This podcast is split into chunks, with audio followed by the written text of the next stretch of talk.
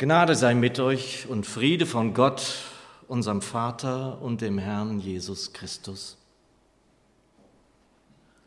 Meine Lieben, in einer Gemeinde, nicht hier, erfuhr ich von einem jungen Paar, beide im Glauben stehend, dass sie ihre Berufswahl hinter sich gebracht hatten, die Entscheidung zur Heirat sowie die Entscheidung, wie und wo sie leben wollten.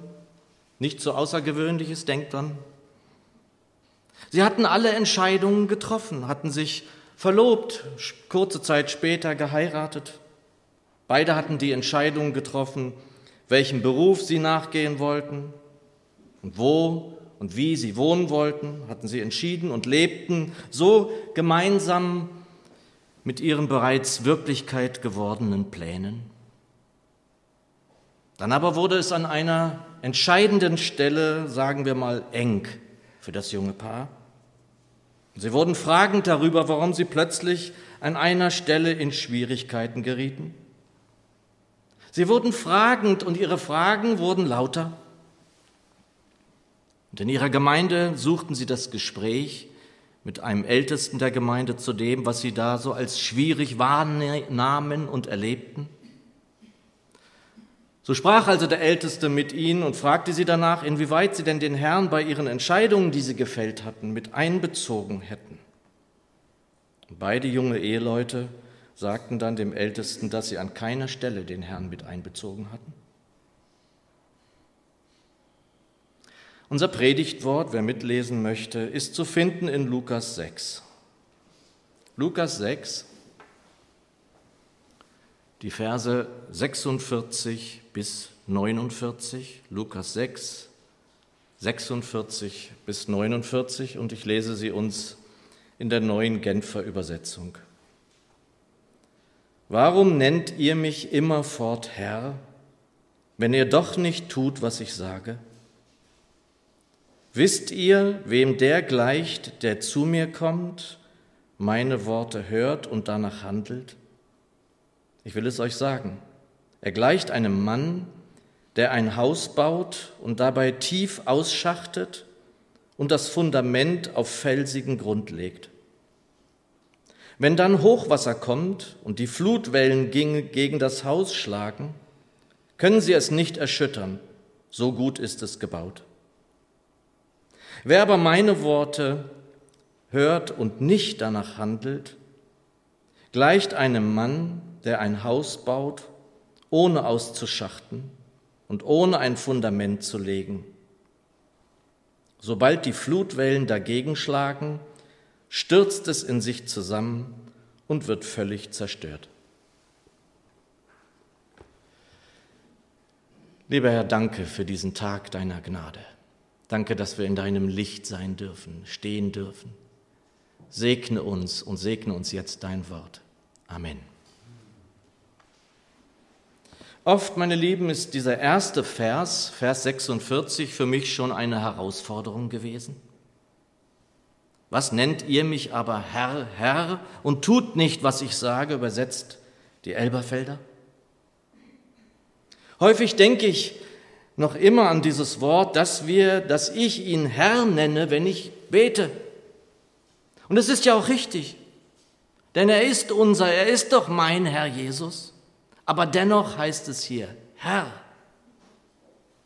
Ja sogar, was nennt ihr mich Herr, Herr? Und an dieser Stelle in der Vorbereitung konnte ich nicht anders, als an meinen Vater zu denken. Vielmehr an die letzten Worte meines Vaters.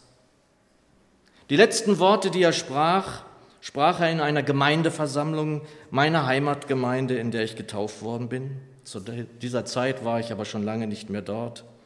Ich war zu diesem Zeitpunkt Buchhändler in Stuttgart, genau genommen in Esslingen. Es gab wohl Spannungen, es gab wohl Streit in der Gemeinde und um was es damals genau ging, das weiß ich nicht. Wir wissen nur, dass mein Vater in dieser Versammlung aufstand und Liedzeilen aufsagte. Und mein Vater, dieser Gottesmann, zitierte aus dem wahrscheinlich für ihn wichtigsten Lied überhaupt, für ihn selbst. Er trug es vor, das sei alle meine Tage, meine Sorg und meine Frage, ob der Herr in mir regiert. Und wann genau er in diesem Vortrag umfiel, das wissen wir nicht. Doch er fiel um und wurde von einem Notarzt reanimiert. Er geriet in eine Art Wachkoma, aus dem er nicht mehr herauskam. Und einer meiner Brüder und ich begleiteten ihn etwa zwei Tage, bis er dann in den Himmel gehen durfte. Und die Worte, den Liedtext, den er vortrug, sahen wir, einige von uns, als eine Art Vermächtnis von ihm an. Das sei alle meine Tage, meine Sorg, und meine Frage, ob der Herr in mir regiert, ob ich in der Gnade stehe, ob ich zu dem Ziele gehe, ob ich folge, wie er führt.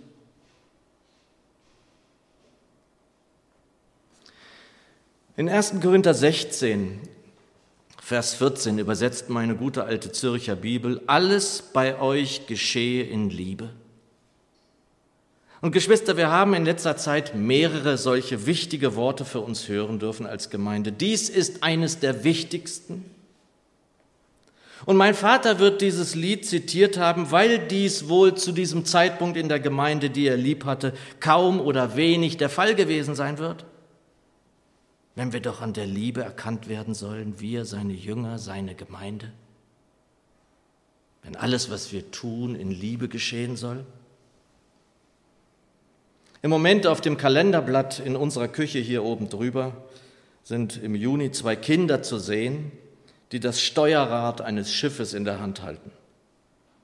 Und darunter steht aus 1. Korinther 14, zwei Kapitel davor, 1. Korinther 14, Vers 1, das soll also euer Ziel sein, ein Leben, das von der Liebe bestimmt wird. Und wenn der Herr in dir und in mir regiert, dann werden wir uns von der Liebe bestimmen lassen. Das geht gar nicht anders. Und wir lassen uns auch nur dann von der Liebe ihm, dem Herrn gegenüber, bestimmen, wenn wir seinen Willen tun, nämlich zu lieben. Wir haben hier neben dem Aufruf des Herrn, dass wir an ihm, an seinem Weinstock in dieser kleinen Predigtreihe bleiben sollen, den zweiten entscheidenden Punkt für uns als Gemeinde, direkt im Anschluss an diese Passage zum Weinstock in Johannes 15. Und wer wissen will, was der Herr von uns, von dir und mir will, der sollte diese Worte kennen und in sich tragen. Wenn wir als Gemeinde wissen wollen, wie er das Haupt der Gemeinde bleibt oder wie er neu Herr wird und bleibt, dann sollten wir uns diese Worte immer vor Augen halten. Und wer sich fragt, wie er die Gebote, von denen ja immer wieder die Rede ist in der Bibel, und viele Leute fürchten sich davor, halten kann, der streiche die folgenden Verse in seiner Bibel an und kehre auch immer wieder zu ihnen zurück. Johannes 15, 9 bis 12. Unser Herr Jesus spricht. Wie mich mein Vater liebt, so liebe ich euch auch. Bleibt in meiner Liebe. Wenn ihr meine Gebote haltet, bleibt ihr in meiner Liebe, so wie ich meines Vaters Gebote gehalten habe und bleibe in seiner Liebe. Das habe ich euch gesagt, auf dass meine Freude in euch sei und eure Freude vollkommen werde. Das ist mein Gebot, dass ihr einander liebt, wie ich euch liebe. Und nur fünf Verse weiter wiederholt der Herr Jesus das noch einmal. Noch einmal stellt er den Jüngern, stellt er auch uns das vor Augen, was unser Gebot ist. Es ist das Gebot. Die Erfüllung des Gesetzes, sagt Paulus in Römer 13, Vers 1. Die Liebe ist die Erfüllung des Gesetzes. Alle Gebote, die wir für die Gemeinde kennen, finden wir in diesem einen in Vers 17. Das gebiete ich euch, dass ihr einander lieben sollt. Geschwister, in Zeiten vor Aschaffenburg für mich war ich in vielen Gemeinden unterwegs, das habe ich vorhin gesagt. Ich habe viel gepredigt in anderen Gemeinden, anderer Denominationen vor allen Dingen, also nicht Baptisten weniger. Und es suchen auch noch heute Menschen aus dieser Zeit mich auf in der einen oder anderen seelsorgerlichen Frage. Und eins werde ich aus dieser Zeit leider nicht vergessen, nämlich dass ich hier und da auftauchte und mitbekam, wie lieblos manche Geschwister miteinander umgingen. Da wird schlecht geredet über Geschwister, die gar nicht da oder in der Nähe sind. Da fauchen sich verantwortliche Menschen in Gemeinde gegenseitig an, um dann ins Gebet zu gehen, Gottesdienst zu feiern. Und das geschieht ja auch immer mal bei uns. Wir nennen ja einander Geschwister und leibliche Geschwister. Ich muss das immer wieder sagen, ich habe sechs davon. Und zu allen ein gutes Verhältnis, sind ja auch mal lieblos zueinander, aber doch hoffentlich nicht lange. Das muss aus der Welt geschafft werden, das muss geklärt sein unter Nachfolgern Jesu. Da darf die Sonne nicht über unserem Zorn untergehen und im Moment geht sie irgendwann bei 22 Uhr um, äh, unter die Sonne. Da ist viel Zeit, viel Zeit. Und wenn ich dann so Platz nahm in Gemeinde, in verschiedenen und auf den Dienst wartete, den ich so im Wort tun durfte, hörte ich dann in den Gebeten und dann musste ich an dieses Wort denken, Herr, Herr,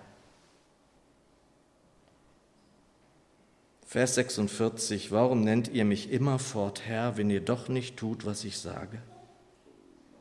Und das ist es, liebe Geschwister, das müssen wir einfach vor Augen uns führen. Wir können förmlich neudeutsch einpacken, wenn wir die Liebe nicht haben in Gemeinde. Und haben bedeutet ja nicht besitzen, das stecke ich ein und dann ist es weg. Nein, wir sollen es üben, leben, praktizieren. Und es tut mir einfach leid, dass ich das auch immer wieder predigen muss. Aber ihr seht in all diesen Worten, welchen Stellenwert das bei unserem Herrn Jesus hatte. Und somit auch bei uns haben muss, wenn wir ihn doch Herr nennen in unseren Gebeten. Wir können nicht lieblos miteinander umgehen und dann sozusagen ein frommes Programm im Gottesdienst abspulen. Und da geht es nicht um leere Rituale, Formen, hinter denen gar nichts steht, und auch das nicht dem gefällt, den wir ja Herr nennen wollen. Doch es geht ja noch um mehr. Schauen wir uns unseren Predigttext im ersten Teil nochmal an. Warum nennt ihr mich immerfort Herr, wenn ihr doch nicht tut, was ich sage? Wisst ihr, wem der gleicht, der zu mir kommt, meine Worte hört und danach handelt? Ich will es euch sagen, er gleicht einem Mann, der ein Haus baut und dabei tief ausschachtet und das Fundament auf felsigen Grund legt. Wenn dann Hochwasser kommt und die Flutwellen gegen das Haus schlagen, können sie es nicht erschüttern, so gut ist es gebaut. Und zunächst einmal ist auch wichtig, dass wir uns immer die Schrift genau anschauen, auch eben diesen Vers 47, genau hinschauen, was der Herr uns, was da steht, was der Herr sagt. Und meine alte Zürcher Bibel übersetzt den Beginn dieses Verses, jeder, der zu mir kommt, jeder, der zu mir kommt und meine Worte hört. Und mir ist das wichtig. Vielleicht werden wir in Gemeinden Rituale und Formeln abspulen und sich so verhalten wird sich da, wie ich es geschildert habe. Sie sind nicht beim Herrn, sie sind gar nicht bei ihm. Sie sind gerade nicht zu ihm gekommen. Vielleicht stehen sie gar nicht vor seinem Thron, innerlich. Wisst ihr, wem der gleich, der zu mir kommt, meine Worte hört und danach handelt? Kommen wir wirklich zu ihm, innerlich? Stehen wir vor ihm in seinem alles durchdringenden Licht? Stehen wir in der Stille, in gebrochenem, mit reinem Herzen, vielleicht mit einem zerschlagenen Herzen, wie David es sagt? Wollen wir es, dass er uns einen neuen Geist schenkt? Tauchen wir also wirklich vor ihm auf, kommen zu ihm? Und vielleicht brauchen wir auch immer wieder solche kleinen Bekehrungen. Das ist ja Umkehr. Mehr ist es ja nicht. Vielleicht kleine Neuanfänge, um den Herrn auch so wirklich Herr sein lassen zu können. Und ich glaube auch ganz sicher, ich kann das ja von mir sagen, dass wir uns im Alltag ja auch immer mal wieder vergaloppieren sozusagen dass wir in was, was ich für Richtungen unterwegs sind und eben nicht nach seinem Sinn, seinem Regiment in uns fragen, in der ganzen Hektik, in dem Trubel des Tages. Aber wir dürfen immer wieder umkehren, zu ihm kommen. Wisst ihr, wem der gleich, der zu mir kommt, meine Worte hört und danach handelt? In dieser Reihenfolge, ihr Lieben, der zu mir kommt, der meine Worte hört und danach handelt.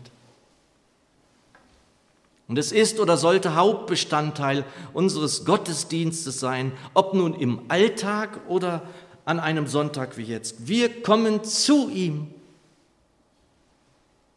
Will heißen, lasst uns wirklich zu ihm kommen, vor seinen Thron, uns zu seinen Füßen setzen wie Maria. Sie hatte das bessere Teil erwählt. Und wir haben ja alle viel zu tun, auch hier haben wir alle. Viele von uns tun viel, auch hier in der Gemeinde. Und bis wir mal dann dazu kommen, sozusagen, wirklich auch innerlich zu ihm kommen zu können. Und lasst uns dann nicht bei dem bleiben, was da war und was da ist, bei dem, was uns belastet, bei dem, was uns vielleicht auch auseinandergetrieben haben mag zwischen Geschwistern oder in der Ehe oder was auch immer. Wer sich zu seinen Füßen setzen will, der sollte alles ablegen. Seine Sorgen, seine Schuld, seine Betriebsamkeit. Erst wenn du alles abgelegt hast, kannst du wirklich hören, kannst du zuhören. Und so sagt er es ja auch. Kommt zu mir, alle, die ihr mühselig und beladen seid.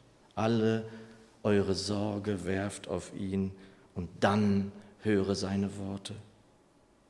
Und höre, wir haben ihm viel zu sagen. Sprechen ist gut. Wir, er will ja auch Kontakt zu uns. Er will, dass wir mit ihm sprechen. Aber nimm auch Zeit zum Hören. Höre hin. Lass sein Wort dann in dir Raum gewinnen, damit es in dich hineinfallen kann, um dort wachsen zu können. Und unser Herr Jesus schwieg nicht selten. Er schwieg. Er schwieg ganz sicher auch, um den Vater in sich zu hören. Manchmal musste er dann weggehen, ganz weit weg in die Stille. Lerne von ihm, schweige und höre auf ihn, den Herrn. Was will er dir sagen? Was will er dir zeigen? Wo will er dich leiten? Wie kann er dich regieren und Herr sein? Und dann gehe hin und handle nach seinem Wort. Und wisst ihr, wem der gleich, der zu ihm kommt, seine Worte hört und danach handelt? Ich will es euch sagen. Er gleicht einem Mann, der ein Haus baut und dabei tief ausschachtet und das Fundament auf felsigen Grund legt. Und wenn dann Hochwasser kommt und die Flutwellen gegen das Haus schlagen, können sie es nicht erschüttern, so gut ist es gebaut. Und liebe Geschwister, es geht hier nicht um Hausbau. Es geht hier auch nicht darum, dem jungen Paar, von dem zu Beginn der Predigt die Rede war, zu signalisieren, so müsst ihr euer Haus bauen. Es geht hier um das Leben mit Jesus, um Nachfolge, um Jüngerschaft. Es geht also um dich und mich. Ob noch jung an Jahren oder schon im fortgeschrittenen Alter. In der letzten Predigt erinnert ihr vielleicht, zitierte ich den guten alten Schlatter, den Kommentator, mit den wunderbaren Worten, vom Geiste erfasst, gestaltet und regiert. Da konnte ich nicht anders als an das Vermächtnis meines Vaters denken zu müssen. Das sei alle meine Tage, meine Sorg und meine Frage, ob der Herr in mir regiert. Und Geschwister, alle meine Tage darf ich mich fragen, darf ich zu ihm kommen, darf ich hören, darf in mir prüfen, ob ich so handle, wie er in mir, in dir regieren will. Es ist nicht nur das junge Paar, es ist das Paar, das fünf oder fünfzig Jahre gemeinsam lebt. Es ist der Single genauso angesprochen und gemeint in Gemeinde. Jeder von uns ist gemeint. Auf was hast du gebaut? Auf deinen Bausparvertrag? auf das Haus, in dem du leben darfst, auf deine Fähigkeiten, deine Kompetenzen, auf dein Vermögen, vielleicht gar auf Gold und Silber. Die Apostel sagten, Gold und Silber haben wir nicht. Auf welchen Grund baust du dein Leben? Was ist das verlässliche Fundament? Ist das, was du hier bist, wie du handelst, wie und was du lebst, sicher? Zwei der wichtigsten Themen für unsere Bundestagswahl im September. Sicherheit und Gerechtigkeit. Auf was baust du? Auf Gerechtigkeit oder Sicherheit? Oder beides? Wisst ihr, wem der gleich, der zu mir kommt, meine Worte hört und danach handelt? Ich will es euch sagen, er gleicht einem Mann, der ein Haus baut und dabei tief ausschachtet und das Fundament auf felsigen Grund legt. Wenn dann Hochwasser kommt und die Flutwellen gegen das Haus schlagen, können sie es nicht erschüttern, so gut ist es gebaut. Wer aber meine Worte hört und nicht danach handelt, gleicht einem Mann, der ein Haus baut, ohne auszuschachten und ohne ein Fundament zu legen. Sobald die Flutwellen dagegen schlagen, stürzt es in sich zusammen und wird völlig zerstört. Und wir dürfen nicht vergessen, das dürfen wir nicht, wir haben einen liebenden Vater. Es ist wahr, wir haben einen liebenden Herrn Jesus, doch dieser liebende Herr will nur das Beste für uns. Und genau deshalb will er auch, dass wir seinen Willen tun. Genau deshalb. Auf jedem Schritt und jedem Tritt meines Lebens, sogar meines Sterbens, ist gefragt, ob ich auf diesen Felsen baue. Komme zum Herrn, höre auf sein Wort und handle, wie er gesagt hat. Es gibt keinen Felsen, der ihm vergleichbar wäre. Glaubst du das? Vertraust du dem? Er allein ist sicher und er wird dich tragen in alle Ewigkeit. Amen.